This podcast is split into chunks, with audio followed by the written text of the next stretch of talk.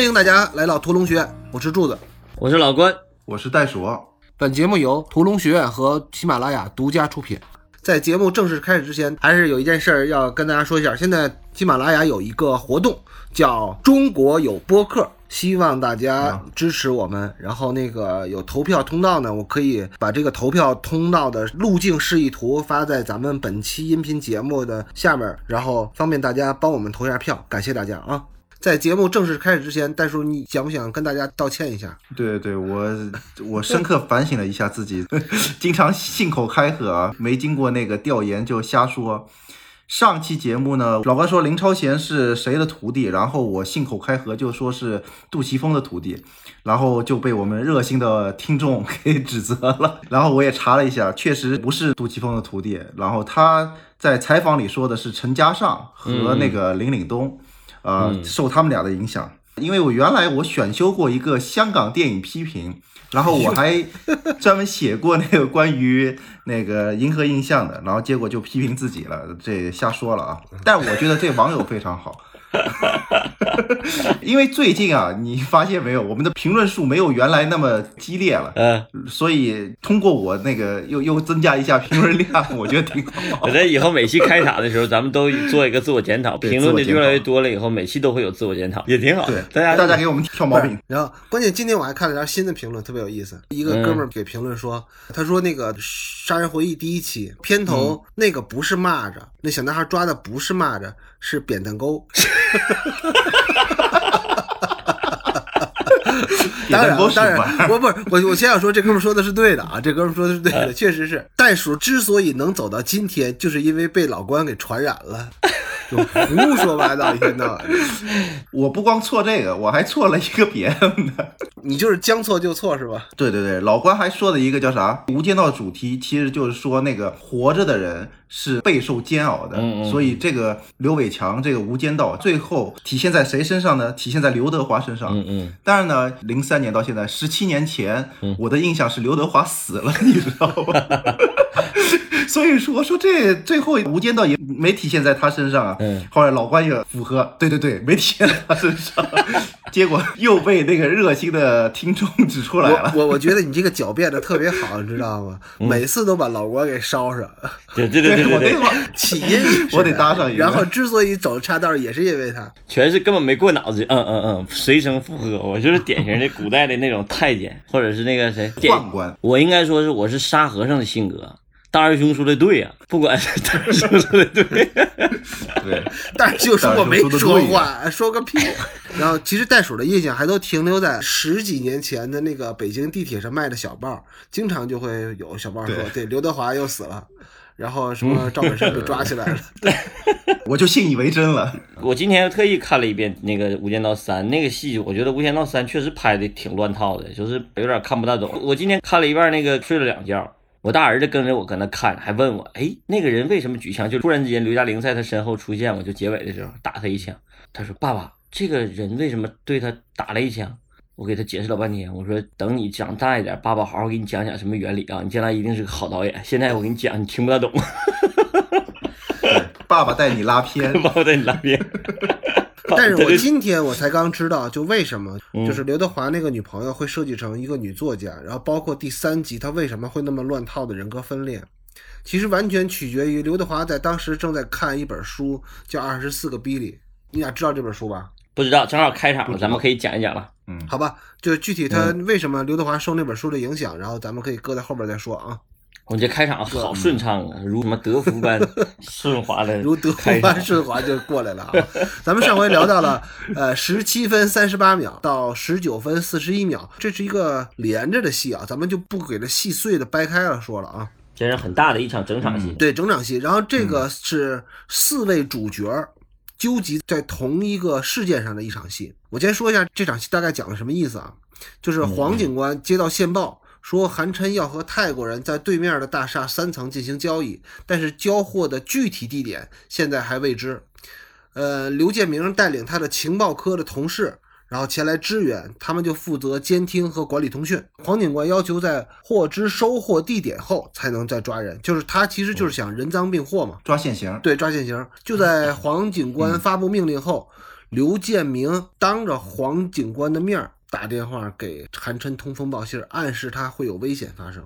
嗯就是这么一场戏。嗯，这个段落呀，是刘建明跟这个黄警官的交手的第一个回合。两个人呢，表面都很轻松，但是实际在暗中较劲儿。我先提出一个问题，就是在看这场戏的时候，一直有一个深深的问题。其实这场戏的前面那个怎么交代布置并不重要，嗯，最重要的就是当刘建明拿着电话走到那个消防楼梯的时候，然后开始给韩琛打电话，而且是当着那个黄警官的面儿。就这时候，我的问题是，当刘建明打电话给韩琛叫韩琛爸爸的时候，这个黄警官到底有没有发觉刘建明的异常？不是，还连着有一个问题啊，就是说，如果他没有，他为什么他一直缠在这个刘建明身边？其实前面的布置我觉得都不太重要，最重要的就是他俩在那个消防梯上对话那场戏。我是觉得这块儿啊，就是导演和编剧故意给观众的一个烟雾弹。这个黄 Sir 跟那个刘建明之间的关系，让观众仿佛觉得这个黄 Sir 发现刘建明身上有些许的不对，嗯但是呢。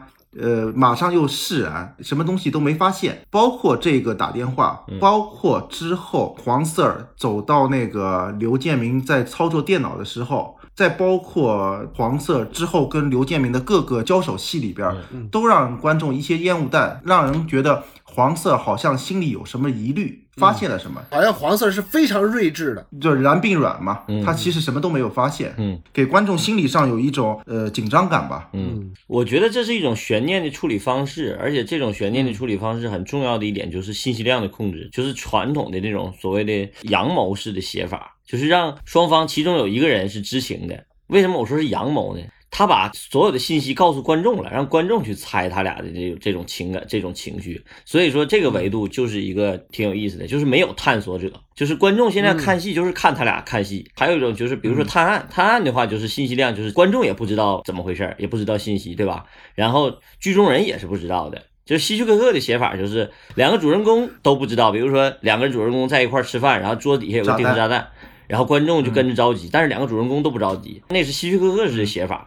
然后侦探的模式的写法就是主人公不知道怎么回事儿，然后观众也不知道怎么回事儿，跟着一起探索。这场戏这么写的话，我觉得很有意思的就是 主人公有一个人是知道的，然后有一个人是不知道的，然后观众是知道的。所以你看这个戏的时候，你就会带着两种维度去看这个事儿，一个是看着那个刘德华怎么演，第二个就是给你造成一种感觉。所以说，我觉得袋鼠说的有道理一点，就是他必须得让这个黄子儿他的表演要演出他像要知道似的，这个其实很重要，包括场面调度。就让观众去猜黄警官到底知不知道。对，这个是刻意而为之的。你们发没发现这场戏在老马丁拍的时候，戏剧逻辑是什么？马丁·西克塞斯在《无间行者》里那场戏是马克·达蒙那个角色给杰克·尼克森打完电话了以后，那个警察才过去问他，就同样的一场戏嘛，但是那个时间点就差一点儿。那场戏看完以后，实际上你这个悬念性就消解掉了，就相当于替那个马克·他们松了一口气。但是这场戏可不是，这场戏是他当着他的面儿撒谎，观众就揪着。嗯对，观众揪着看着就有意思，看着就比那场戏有意思的多了。其实就是马丁·西克塞斯在那个《无间行者》里处理，不如刘伟强在那个《无间道》里的处理好。对对对对，而且为什么我说这场戏其实还有一点，就整个这一大场，实际上他处理的都挺好的，都处理成一个对抗的一场戏。正常情况下，就是一个幕高潮啊，你可以做成一个小事件，也可以做成一个大序列。它相当于它把整个这个幕高潮做成一个很强的一个事件性，所以让第一幕看起来就觉得很快。很过瘾。对，很过瘾。有的时候觉得第一幕可能就是一般进展会比较慢哈，但它这个戏第一幕看起来进展就很快，就是因为它这场对抗的戏特别强烈，而且这场戏的双方对决感是明显的感觉到是双方正义和邪恶之间对抗。就为什么我说这场戏很有意思，就是它不是两个卧底之间的对抗。真正到第二幕才是两个卧底之间对抗，所以他开始的第一层对抗是两个正义和邪恶、警察和坏蛋之间的一个对抗。正反两方的对抗，不是个人的对抗。对对对对，对，嗯，其实这场戏我给我感觉最深的是什么呀？就这场戏，尤其是我刚才说的，呃，刘建明和黄警官在那个消防通道上，就是俩人这场对手戏，就给我感觉在表演上就特别有特点。我们现在就回头看一下这场戏啊，这场戏感觉就是刘德华的表演略显浮夸，因为他在假意的呃敷衍身边的这个黄警官，但是他还要通风报信儿给韩琛，所以他的表演就略显浮夸。但是这个略显浮夸，咱们可以从两方面理解。第一方面呢，可能就是刘德华本身自己的演戏的这么一个风格，或者说他的能力。但是呢，如果说他这个风格搁在当下他这个角色的身上呢，就是特别协调。对对吧我就觉得这场刘德华演的特别好，啊，嗯嗯，对这个，其实咱们可以类比一下啊。有的人就说黎明不会演戏，就是四大天王的那个黎明啊，就黎明特别木讷。但是我们反观黎明，其实在有些戏当中，他那种木讷反而是对的。比如说《甜蜜蜜》，比如说《无间道》的三，就他那种有表情和没表情之间的表情是特别准确的。所以说，有的时候并不是说这个人表演浮夸。或者说这个人表演比较木讷，那他就不可能成为一个好演员。只要是有合适的戏对应他那个点就可以了。那最典型的不是黎明，最典型的是郭富城。郭富城原来演帅戏怎么演都演不好，一演木讷了以后，感觉我大师啊，演的真好，这就演对了，找着那个劲儿了。这个就是戏符合角色这一点，还有导演来调这一个度的这个就特别重要。对你们还记不记得那个《独占》那个电影？嗯嗯嗯独占》那个电影里边有李菁大演嗯李菁，啊啊啊！对那块儿的戏演的多好啊！嗯嗯就是你把完全想象不到李菁作为一个相声演员能把戏演成这么好。嗯哎，李菁是演一个哑我巴是吗？我记得。对他跟那个谁是郭涛吧？我我我操，我是不是又瞎说了？我现在都不敢说话。就那块儿戏给我印象，我去，这场戏调的太好了，李菁都会演戏。我觉得他最好的就是让李菁闭嘴。啊啊啊！你想没想过，他如果相声演员说话就完了，就废了。不是，他是快板书演员，因为我太快了。对，因为我们印象当中那个相声演员，就包括郭德纲啊，那个什么岳云鹏啊，就演的戏基本上没有太好的嘛。嗯嗯，那就说明老杜其实还是会调戏。本来可能李菁有一百多句词儿呢，但是让他一调给调到零。就咱们在看这场戏的时候，我觉得还有一个层次，就是看一下这个黄警官的表演。我觉得黄警官的表演呢，又比刘德华的那个确切又高了一个层次。因为我发现这场戏啊，黄警官在表演的时候，他有一点点调整，跟他别的场次的戏是完全不一样的。就是他在整个戏里边那步调不是这个节奏，他跟着刘德华一块儿演了一个浮夸。我觉得这是他故意处理的，我觉得他是一种应和或者是提醒，来提醒观众这个对刘德华的一个注意。他演了一种若有若无，对，但是他那个若有若无呢，又比若有若无要又更明显一点。我是觉得他这个就是在拖着刘德华演戏。有的时候就是能力强一点的演员，在对待那个就是业务能力稍差的演员的时候，他们是有能力拖着你演的。那肯定的。你看这个是。他拖着你嗯演的最明显的是什么呢？咱们可以看啊，就是他俩在搭戏的时候，在做对手戏的时候，都是调高了调门，都是演的有点浮夸的。但是当黄秋生走下这个消防楼梯，然后消防楼梯只剩下刘德华这一个人站在这个走廊里的时候，刘德华那脸上的笑容马上就散去了。我觉得这个点就印证了我刚才说的，其实是黄秋生在拖着刘德华演，他拖着刘德华演，就是为了要给他这个突然肃穆下来这一下。就严肃下来这一下，他宁可黄警官前面演的挤眉弄眼的，那他也要给这个刘德华在独自在楼道上这个喘息这一下有一个这个沉静的落伏。他前面的所有动作都是为了刘德华这一下。就是我觉得这两个人，就是不管这个情境里头是不是真的在智斗，就是理论上讲，从实际情况来讲，可能是刘德华在斗黄秋生嘛，对吧？是刘德华在躲黄秋生，但是导演处理的，或者是黄秋生演的，把他演成了一场双雄对决，把他演成一场智斗，是这种处理。而且你看两个人的那种姿态感，一个是叉着腰，然后很耍帅的吧，一个是背着腰，然后嚼着口香糖，这种感觉就是让观众看出智斗感，这个也是故意处理的。如果要是刘德华，如果要是黄秋生不这么演的话，演成一个就是咱们可以参考那个《无间行者》那个演员。就是把整个这个光彩都给演没了，这么个演法。就马丁·西克塞斯那个那个角色，他就是把这个人物的光彩就是演没了，因为他要留给另一个人物，他那一个人物是变成两个人物了嘛，是吧？他留给另一个人物一些光彩。然后我们看那个幕后八卦，也不知道真假啊，嗯嗯，都知道那个林家栋那个演员是演到最后杀梁朝伟的时候，嗯嗯嗯，才暴露出他自己也是个卧底。看幕后八卦，在拍这场戏的时候，林家栋是不知道自己的身份，不知道自己是个坏人的。嗯，所以一开始他们所有人进入这个场地的时候，他跟刘德华一左一右站在那儿走的时候，他的表情特别轻松，就是有说有笑，志气满满的时候，像那种表演，如果是刘伟强他们作为导演真的把林家栋这个演员拍戏的时候没有告诉他自己的身份的时候，我觉得这一招也玩的挺悬的。啊，那他后来林家栋不是打了一个电话吗？那打个电话他要演的话，他会按怎么演呢？他就以为是同事在给他打电话。对，我觉得这帮人就是瞧不起林家栋，他才会这么要求他。所以我看到那个幕后八卦的时候，林家栋就是演最后一场戏的时候，刘德华才告诉他，呃那个你其实也是个卧底的时候，林家栋就问我之前的表演都对不对？啊，然后他们都说你演的很对啊，就是把那个卧底完全就就演的不像个卧底嘛。那就是还是不相信人家林家栋的业务能力呗。就是刚新手演员的时候会有这个感觉，就是演早知道。你记得那会儿博哥说我，你这你这演什么玩意儿？我说这不挺好吗？他说你把所有的都演早知道，你把所有后边你要发生的所有的事儿都告诉观众了，都在你脸上写出来了。真正生活不是这样的，真正生活你哪知道明天下一秒发生啥？这个例子最明显的就是《迷失》，我们当然也是旁门左道的消息啊，就是《迷失》其实就是一场一场的给演员的戏，而不是说全部给剧本的戏，因为《迷失》就是很明显的一个转折特别多。他就让演员演当下，演你这场戏演好了就可以了，你别管后边的戏。这个导演们在做处理的时候，确实是有这么干的，也有这么处理的，也并不是代表他完全不相信演员，而是说他想要一个及时的感觉。还有一个就是现在大片时代以后，基本上除了主演以外，配角像林家栋这种配角是拿不到完整剧本的，这是真的。因为他从商业考量，也不可能让这些所有的配角演员，包括群众演员或者特约演员拿到全剧本，因为它涉及到一些商业机密的问题，涉及到剧透的问题，是不可能把他们剧本都完全给他们的。他可能就单场单场准备。所以没有拿到剧本的那些演员演的时候，其实就只能演当下，演的时候都挺懵的，没有前面，没有后面，只知道自己演过什么，而不知道自己要演什么。香港这帮牛逼演员都是这么练出来的，都是跟王家卫练出来的。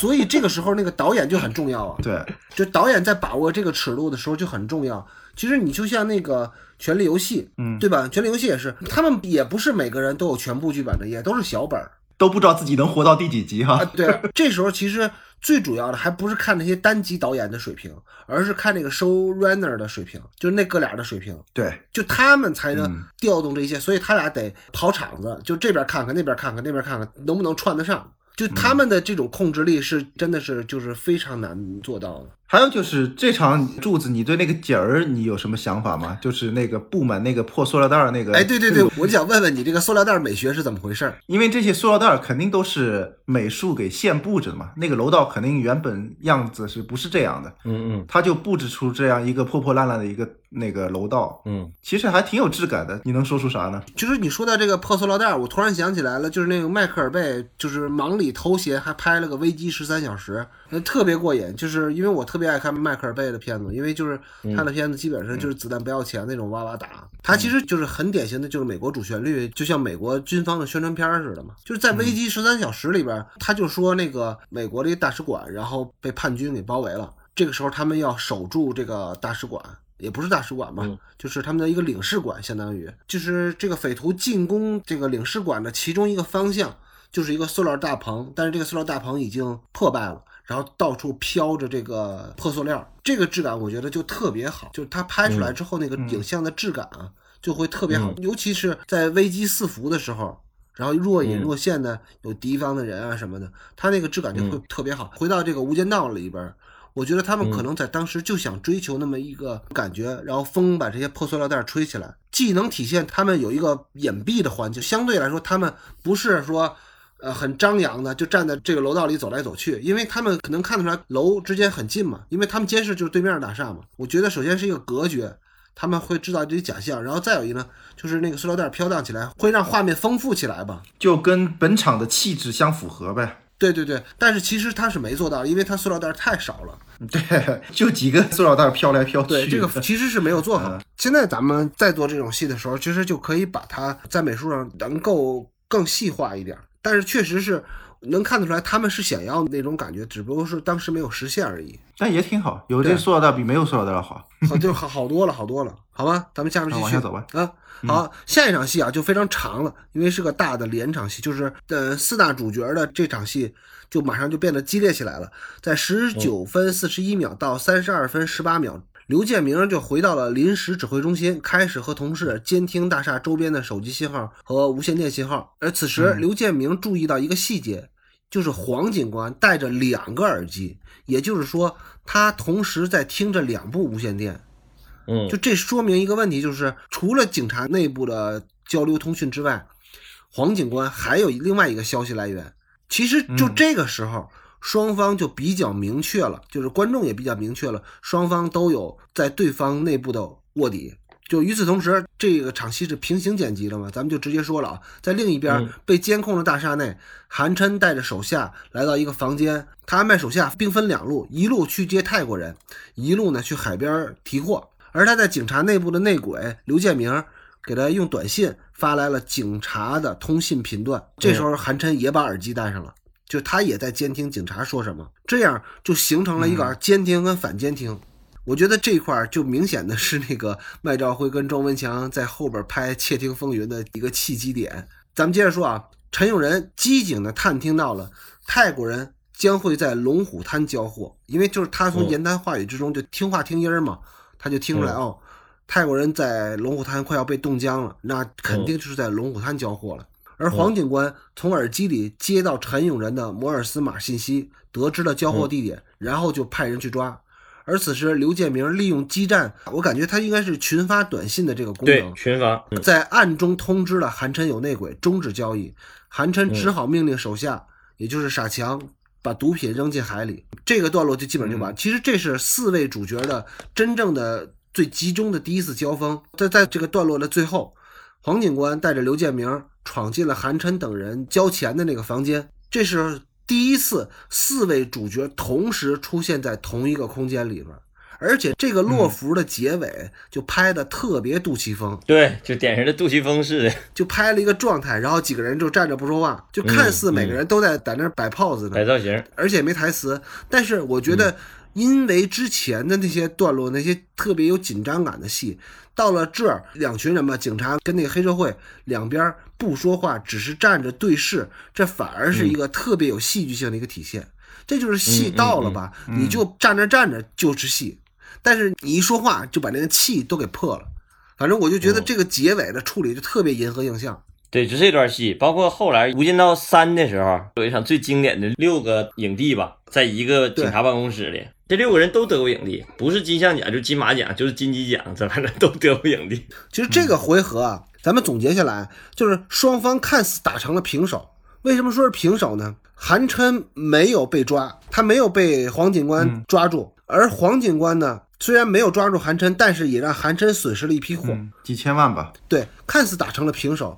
但其实这个就是咱们经常说的，在第一幕打破了这个平衡。打破这个平衡是为啥呢？就是首先是韩琛已经把钱给了泰国人了，对吧？他又损失了一批货，钱是一方面，最重要的他是丢了面子。早再反观另外一头呢，黄警官其实也打草惊蛇了，而且他手下的内鬼也暴露了，就他手里的牌已经打光了，到现在为止他已经打光了。所以说，双方看似打平了，但是每个人嗯每方面呢都有内伤。从这一场啊，就是那个梁朝伟跟着韩琛，然后进楼道进入他们那个交易场所的时候呢，这里边那个梁朝伟被石膏绑起来的手，他那个形象设计就非常好。怎么给梁朝伟呃营造那种小混混、二把手那种形象？他这里边就通过他披着一件皮褛皮夹克，因为他是一个手受伤了嘛，绑了石膏嘛。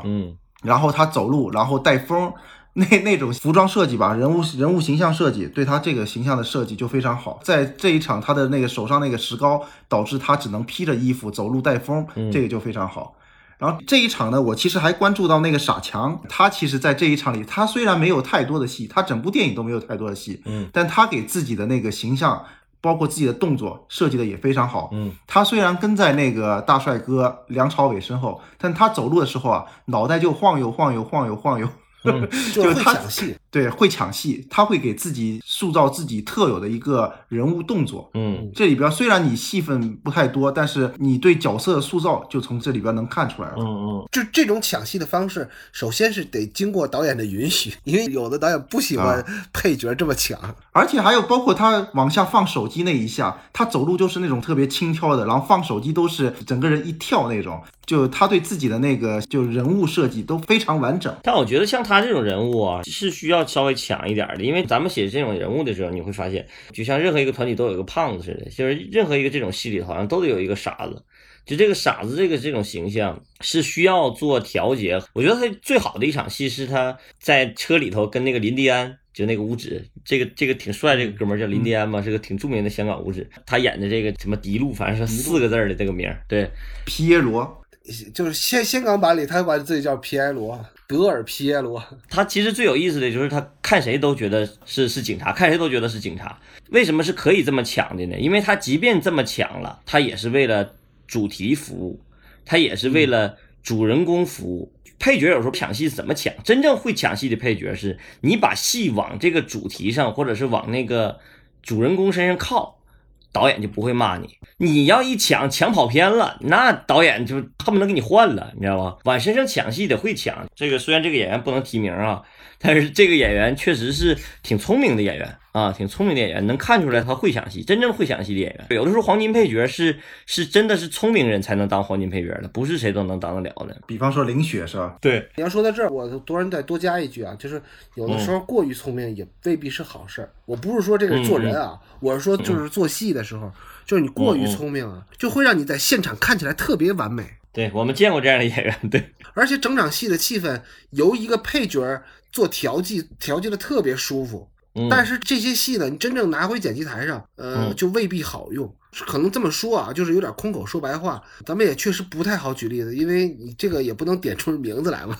但是你真正，因为咱们听众里边是有很多人都是非常成熟的导演啊，我觉得他们可能在自己的工作当中也会遇到这样的就是情况。嗯有的时候你在现场拍的一场戏特别爽，特别顺，然后但是你回到剪辑台上，发现被就一个特别聪明的演员就给带跑偏了这场戏。所以有的时候笨演员也挺好的，就是有的时候笨演员慢慢琢磨，就也能琢磨出好戏来。演演那你觉得到底是聪员分两种，明演员好，还是还是还是笨好？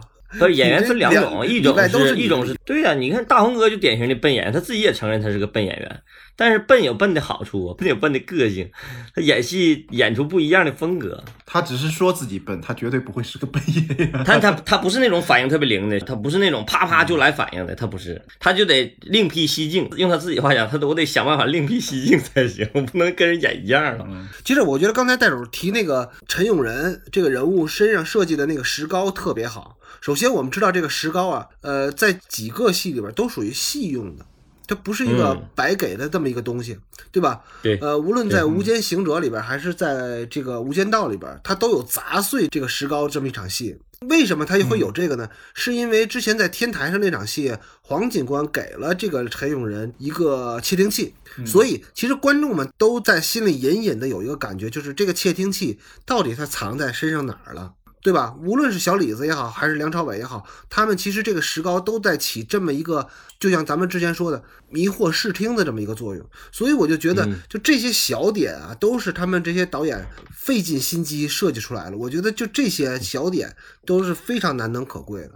而且这个石膏还有一个特别好的好处，就是你砸碎那一刹那，实际上就从一个怀疑变得信任。就这个作用是特别大的，特别重要的。就是你当时开始是给观众一种怀疑，然后给这个韩琛这个人物一个怀疑，然后当他砸碎那一刹那，实际上观众松了一口气。同时，这个刺激给韩琛的刺激是什么？是相对来讲我更信任你了，没那还是有。象征意味的。对对对，它有象征意味，这个就很有意思。嗯，砸石膏，刚才老关说都是加强了各自老大，就刘伟强版的那个《无间道》里边，嗯嗯是韩琛对那个陈永仁的怀疑打消了，嗯，对吧？嗯，建立了信任。但在美版当中，杰克尼克尔森对小李子的那个怀疑一直在，嗯反复不停的在怀疑小李子，小李子的反抗一直就在，这一点也是那个呃老马丁跟刘伟强这这两版的不同的地方。对，所以老马丁那个戏真正的主角是莱昂纳多嘛。这个戏真正的主角是刘德华，就第一主角。他写的是两个意思，反正不一样。他这个戏写的是刘德华的纠结，刘德华想要做好人这个纠结；那个戏是我为什么当坏人的纠结。我怎么从坏人里边逃脱的一个纠结？对对我如何能够做到出淤泥而不染？这个两个纠结是不同的，对，这就这两个片子一个很大的一个不同。对最核心的不同。嗯嗯嗯，在这场戏里边，我还要请大家就是特意注意一点啊，就是在二十分十秒的时候有一个特写镜头，这个特写镜头是就是黄警官在镜头前做了一个转身，展示了他两只耳朵各戴了一个耳机，然后他切的是刘建明的表情，看黄警官的表情，这时候就急促的音乐就开始响起来了。他做了一个什么呢？他不是在这儿继续做这个正反打，而是他把这个画面直接切出了这个场景，嗯交代了坐在车里带着自信的微笑的韩琛，然后画面又回到了警察的指挥部。黄警官有意无意的就站在了刘建明的面前。你想啊，我我是一个警察，我正在指挥一个行动，然后我的对面就站着这个黑社会的卧底。他其实这一高一低就形成了一种对峙的局面，而且这场戏切的表情好就好在哪儿呢？就是说他所有的表情都是反着来的，尤其韩琛那边的表情。嗯，就这个给我感觉，就是这个导演特别懂观众，就他知道这个悬疑感是怎么通过蒙太奇，就这就叫蒙太奇了，而不是说我这给这人一个近景，给那个人一个近景，然后两人再切一个两个人的中景，然后这叫蒙太奇，那不叫蒙太奇，那就叫剪辑，那叫剪接。但是这个就不一样了，就他把一个镜头跟另外一个镜头衔接起来，就会有一种另外一种意涵在里边。咱们比如说一个意思啊。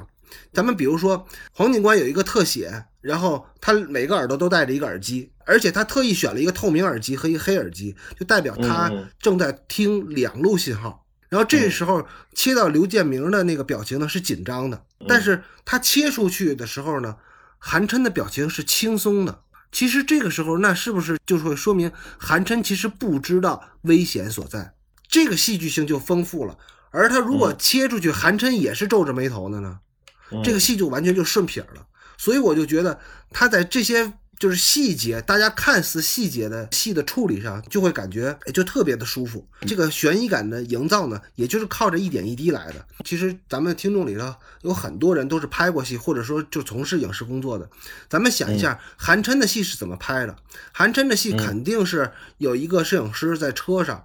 然后让韩琛做一系列的表情，也就是拍一系列韩琛的反应。那么要求韩琛有什么反应，其实这是导演的工作，而且就是就事先会跟他商量好了的。韩琛之所以会有一个这样特别迷之自信的微笑，其实是被要求出来的。嗯，大家就是通过我刚才啰嗦的说了这么多，其实就知道，呃，这场戏的设计就特别完整，在导演在设计之初的时候就会特别明确他想要什么。还有基本上就是那个刘德华跟那个黄四儿，他那个对峙那一下，就是黄四儿突然走到那个正在给韩琛发消息的刘德华面前的时候，这个效果其实是跟那个在那个消防通道上，刘德华跟黄四儿他那个作用是一样的，又一次了加强了就是那种似有似无的黄四儿会不会怀疑刘德华，或者说刘德华会不会露馅儿这么一个作用在里边。嗯。嗯。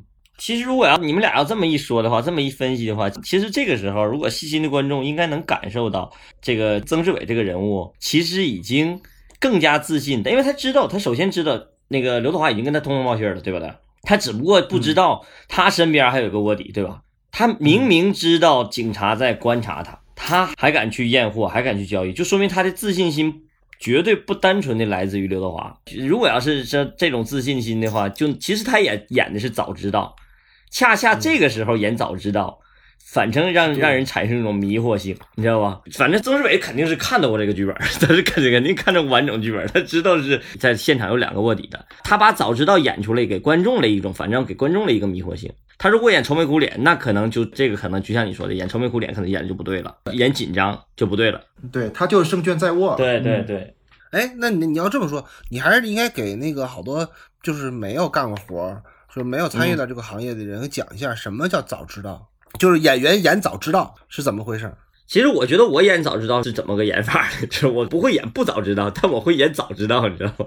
老关，你把你的那个惨痛教训给我们讲一下。比如说我演这场戏，我下一场戏可能就是要要要被一刀斩了，因为我知道下一场戏是我要死了，所以我这场戏可能就会演得很悲壮。比如说我演个大侠吧，我就说演个江湖大侠，这场戏我就是演一场密谋的戏。但我知道，我看过剧本，下一场戏我是被英勇就义了，被干掉了。那我这场戏的就仪式感，就带着这个仪式感就走了，就带着我要就义这个范儿去走了。我用脑子想的，我要死的宏大一点，死的伟大，看起来让观众记住我，就总会有这种暗示，给自我暗示。所以你演的时候就带着这个劲儿去演去了。但是实际上，你作为一个英雄也好，还是作为一个狗熊也好，不管你演个什么样的角色吧，你不知道下一步应该发生什么。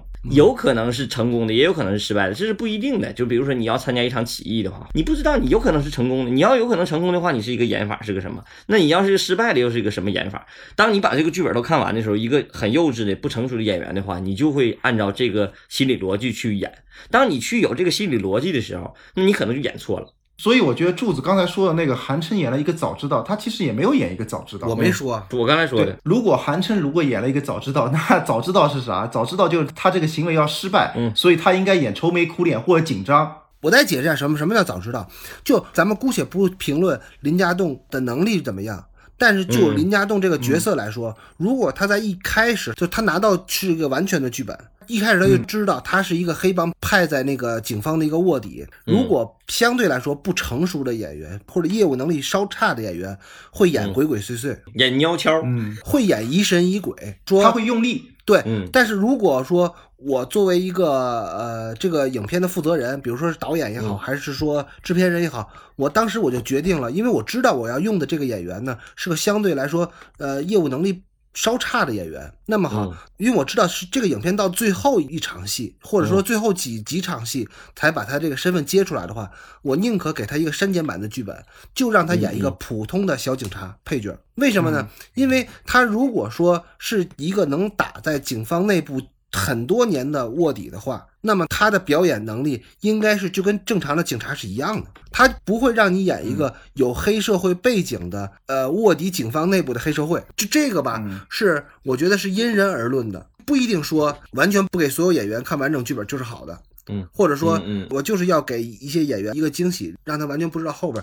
我觉得这个也是视情况而定的。就是你觉得这个演员能不能掌握这个角色，能不能把整个变化演出来？如果你觉得这个演员的变化他可能掌握起来有点困难，对，那就是把后面的先藏一下，对吧？对，让他先把当下的状态先演好。嗯。就像老关说的是，如果他演大侠的话，他不知道他明天就要死。他在说今天这段大独白的时候，可能就会是一个呃相对轻松的状态。但如果他知道他明天要死了，然后老关又是个业务能力不怎么强的演员的话，他有可能这场戏他就要演悲壮，他就要酒喝，对吧？就是就是他会给自己一系列的设计，他就想多了。早知道其实就是有的演员就是想多了。这是潜移默化的，这个你大家如果要是有兴趣自己演一演的话，其实能找到这感觉，有的时候是会这样的，很本能，这是出于一种本能。还有这场戏里边啊，呃，刘伟强啊，他对于演员他那个对照，或者是后期剪辑，或者在拍摄的时候，他有一个非常强烈的一个对照，嗯，就是每次刘德华跟呃梁朝伟两个人的表情，两个人的近景，嗯，他都会对应一一对应上，就给完刘德华以后。会给梁朝伟、刘德华是什么样的状态，然后立马会给梁朝伟是什么样的状态。嗯，这个片子整个片子都会梁朝伟跟刘德华对立起来剪，对立起来拍。对，这一点是这个片子比较明显的一点，就是两个卧底之间的争斗嘛，他在时时都要表现出两个卧底之间的对立。所以为什么说这场戏，刚才柱子说这场戏写了一场没赢没输，我觉得这场戏没赢没输写的最好，就是这场戏就是马丁改的就没有他这场戏写的好。这场戏写的其实任务是什么？这场戏的任务是打破平衡，就是第一幕嘛。我们说第一幕幕高潮的任务是干什么？是打破平衡。那打破平衡打的是什么平衡？这个平衡态从第一分钟就告诉你，这两方都派了对方去卧底。警察派了呃一个卧底到黑社会内部，黑社会派了一个卧底到警察内部。第一分钟观众朋友就知道了。那观众都知道的话，那相当于第一分钟那个打破这个平衡态是什么？打破平衡态不是谁赢谁输，真正的平衡态被打破是双方知道对方有卧底在我这儿了。这个才是这场戏的最关键、最核心的。的目的。所以他这场戏这么写，最有意思的就是谁没赢谁也没输，所以说得到的结果就是我知道我在对方有牌，所以下一场戏就把这个亮相就给亮开了，而且还讲了一个故事，做了一个比喻。一会儿到下一场戏的时候再具体讲他们怎么对抗起来的啊。他第一幕其实是就把这张牌打明了嘛，嗯从那个观众知道双方都有卧底，到两位老大都知道双方都有卧底在自己身边，嗯把这个情节往前推向第二幕的争斗。嗯咱们说影片啊，以黄警官为代表的警察这一方和以韩琛为代表的黑社会那一方，在上一场戏是一个隔空对峙，但是到了下一场戏，他俩直接就坐在了办公桌前，面对面的开始进行一个交锋。虽然没有动手，但是其实是针尖对麦芒的一个交锋。这场戏也就是第一幕的幕高潮，在三十二分十九秒到三十五分零二秒这场戏，嗯，就在一场警局里边戏，警方把这个傻强和迪路带回警局，然后呢，韩琛和他的手下也被带回来做协助调查吧，相当于韩琛非常摆谱的就在警局里开始吃夜宵。黄警官和韩琛在这场戏有一场灵魂的对话。嗯，双方其实现在完全就是已经打明牌了，因为韩琛损失了一笔货，也就是损失了一大笔钱，而黄 Sir 呢，现在也把手里牌打光了。首先，他布置的这么大场面的一个抓捕行动落空了，而且暴露了自己在黑社会内部还有卧底。现在就是双方都在出老千，都知道对方在出老千，只不过不知道对方的手法而已。我觉得这场戏啊是一场必要的戏。就是无论怎么都躲不过去的一场戏，在各种影片里，只要是对决的戏，都会有出现这么一场戏的。但是呢，我是觉得这场戏的在处理上，不像前面那些戏做的那么好，略显常规了。就是完全是靠韩琛和黄警官两个人的演技，或者说他俩的表演来支撑他。这一场的表演非常好，这一场戏是曾志伟在这里边演的非常好的一场戏。嗯，他通过道具。就是说的柱子非常注重的一个表演的支点，嗯他吃饭的时候，一个是饭菜嗯这个道具可以让他来打翻，然后情绪的宣泄，嗯还有一个就他手上那个筷子对他的表演帮助非常大。就他当知道黄警官揶揄他损失了几千块钱的时候，那个筷子吧嗒掉在桌上，嗯那个打点就非常好。嗯嗯，而且他这个吃饭是临时加出来的戏，好像不是剧本里写的，我看的资料里边是吧？他这个姿态有一个特别好的，就是如果要是在吃饭的话，那就相当于他对这个警局很熟，而且很从容，而且最重要的是，到第二部戏的时候，他居然还因为这个再写了一个开场，写了一个开头。第二部戏的开场不就是俩人吃饭无间吗？道二的开就就无间道是吃饭。因为这场戏里边明显是黄四儿的表演，从演员的角度来说，嗯黄四儿的表演比曾志伟还是要高一个级别的。嗯嗯因为黄四儿他一动不动就坐在那个座位上，嗯特别从容的来展现自己的表演，展现自己的内心。嗯而那个曾志伟是需要通过他的筷子落地，嗯，通过需要他去掀桌子嗯。来表演，这些是帮助他的，但这相当于是两个演帝在飙戏嘛。嗯嗯对，其实也就是说，那嗯个黄警官的那个那一方更难演，因为曾志伟有这么多帮助他演戏的道具和工具，但是那个偏偏就是这个黄警官呢，演了一个无知脸的表演，这个是嗯。确实是更难一点。然后这里边我还想说的一点就是整个场面的摆位，嗯这还挺有意思的。在警察那一方，其实大家基本上都穿着那个淡蓝色的衬衣，嗯然后是比较淡色的。然后黑社会那就是以黑为主了嘛，嗯深色的一片，嗯左边是深色的，右边是浅色的。嗯然后呢，站位里边其实刘德华跟那个梁朝伟站了一个对角线。对，刘德华站在离自己的长官黄 Sir 最远的一个地方，静观这一片，尽量远离这个漩涡嘛，嗯嗯别把自己给卷进去。嗯然后那个梁朝伟呢，也是尽量靠边儿，站在最边上，离那个韩琛最远的一个地方。嗯，这就是一个百位还挺有讲究的一个地方吧。嗯这场戏的调度就严重印证了我上一次那个发现，就是刘伟强就是把这个左和右做一个特别强烈的比喻，反正至少在这场戏是确定下来了。左边就是邪恶的，右边就是正义的。主要讲的就是刘德华怎么把这画右站住了，要从画左站到画右去当一个好人。他这场戏就特别明显，呃你说是怎么明显？因为你看他这场戏，他首先把两方人士用一张桌子给他切开了，他找了一张长条的会议桌切开了。正常情况下，你是没有必要让这么多人都来到警局，对吧？其实正常情况下，其实就是曾志伟这个人物来了就行了，或者是跟着一两个人就行。他把相当于黑社会和那个警察造成一个对峙，这个形式感还是我说那个港片的浪漫主义嘛，就不要这个忽略这个实际逻辑性，他要这个形式感，强调的这个对峙感。我要强调这场对话，而且这包括这场戏的对话也是一样，就是我知道你对方有牌，你也知道我对方有牌，一场宣战的戏，他这个形式感也是，而且他强烈的确认了坏蛋这边在花左看着花右，好人这一方站在花右看着花左，这种对立关系在后来不断的印证，包括我们回到之前那个黄 Sir 和那个刘建明消防通道那场戏也是，他把黄 Sir 调度在花右，然后让刘德华站在画左。他这个设计是无处不在，而且是在黄警官离开这个场景之后，他特意跳了一个轴，然后把刘德华又搁在了画右。就是当空空荡荡的时候，他把刘德华搁在了画右。就这个一翻面就特别明显了，因为那个大家如果拍过戏就知道，就是如果你把机位翻过去拍，就会非常麻烦，就是大翻面。对，所以你所有的灯光都给挪到那边去。就是一个非常麻烦的事儿，连你的导演车，然后录音车都得给搬过去。那好，其实他为了要这一下，其实是在拍摄上来讲就得多花两个小时。但是他为了这下，就不管那个时间成本了，他必须得要这一下，而且是夜戏啊，而且他还而且那场戏是在阳台外头，它不是一个高台，就是一个那个大升降，动起来挺费劲的。他强调了就是这点，我不是说他就是任何一场戏那么绝对哈，他都是画左画右，他不是那么绝。但是刘德华是最明显。显的，刘德华真是一会儿左一会儿右，你就看他所有的那跳轴也好，都是跟着他戏走的，根据台词走的。到了那个点的时候，他就想争取一下；到了那个点，他就想争取一下。如果要有兴趣的朋友，可以去认真拉刘德华的这个画左画右这一块，特别有意思。我希望那个我们的听众，如果您真的有时间的话，来挑战一下老关的这个画右理论。就这个戏就是抢画右之争，特别有意思。其实这里边还有一个比较好的点，就是虽然林家栋在拿剧本的时候，他不知道自己也是个卧底，但在这场戏里边，导演刻意把林家栋放在了整个会议室的外边。嗯嗯。隔着玻璃，让他先藏起来。啊啊！但是呢，他在三十三分五十五秒的时候，又从一个警察摇到了在外面的林家栋的一个近景这个脸上。而且还有一点比较有意思的是，所有的警察你看都是穿浅色的衬衣，嗯，而林家栋外面套了个西服，他穿了一个深色的衣服。嗯，那你要说这，我我得挑战一下。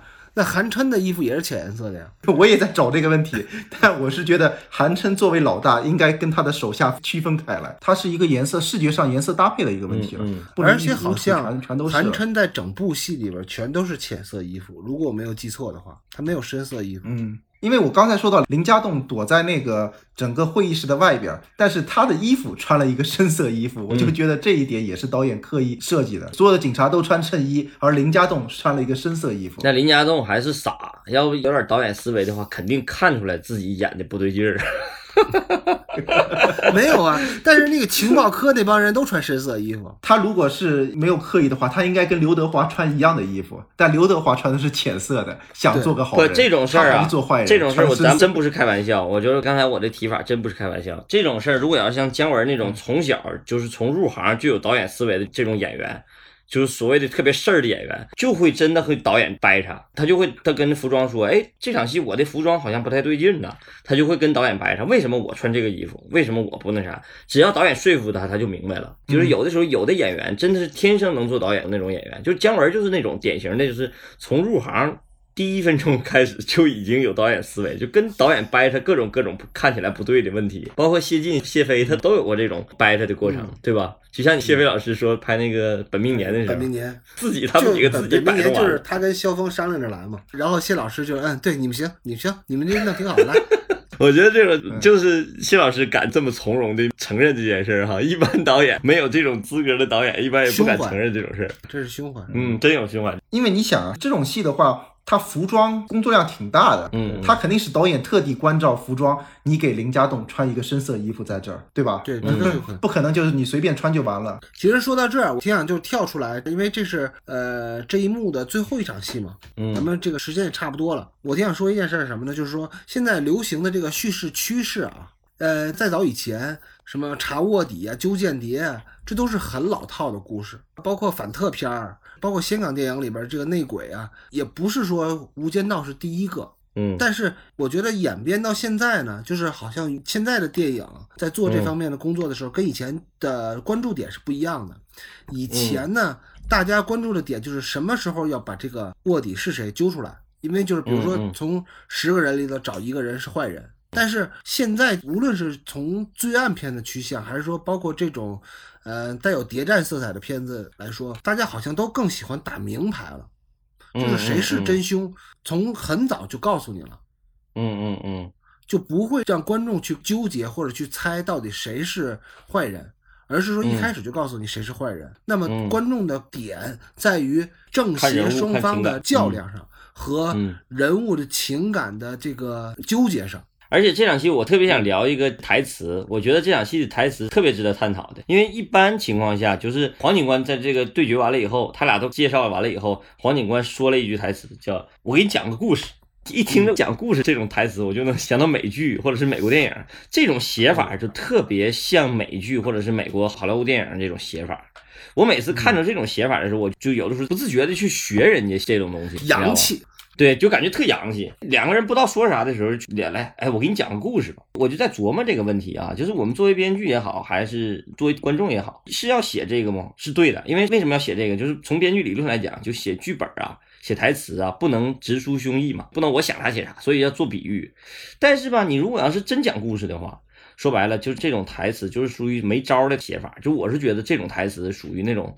比较二流的台词，他肯定不是三流哈。最不好的台词或者最不好的写法就是直抒胸臆。妈的，你对方有一个人是我的，然后我对方有一个人也是你的，就是我操你，完了互相对骂起来了，就像中国电视剧似哎，的。不，你这个，你这问题问问题，你举完这个例子，我觉得突然还是想到好多东北戏。但是这种讲故事的写法，就美国人特别愿意写。但是我是觉得这种戏吧，零三年这时候你出了这场戏，你就会觉得特别高级。但是你现在看美剧看多了以后，你看着这种戏其实挺烦的，反正我是觉得挺烦的哈。你会觉得这种戏只有在戏剧情境下是符合的。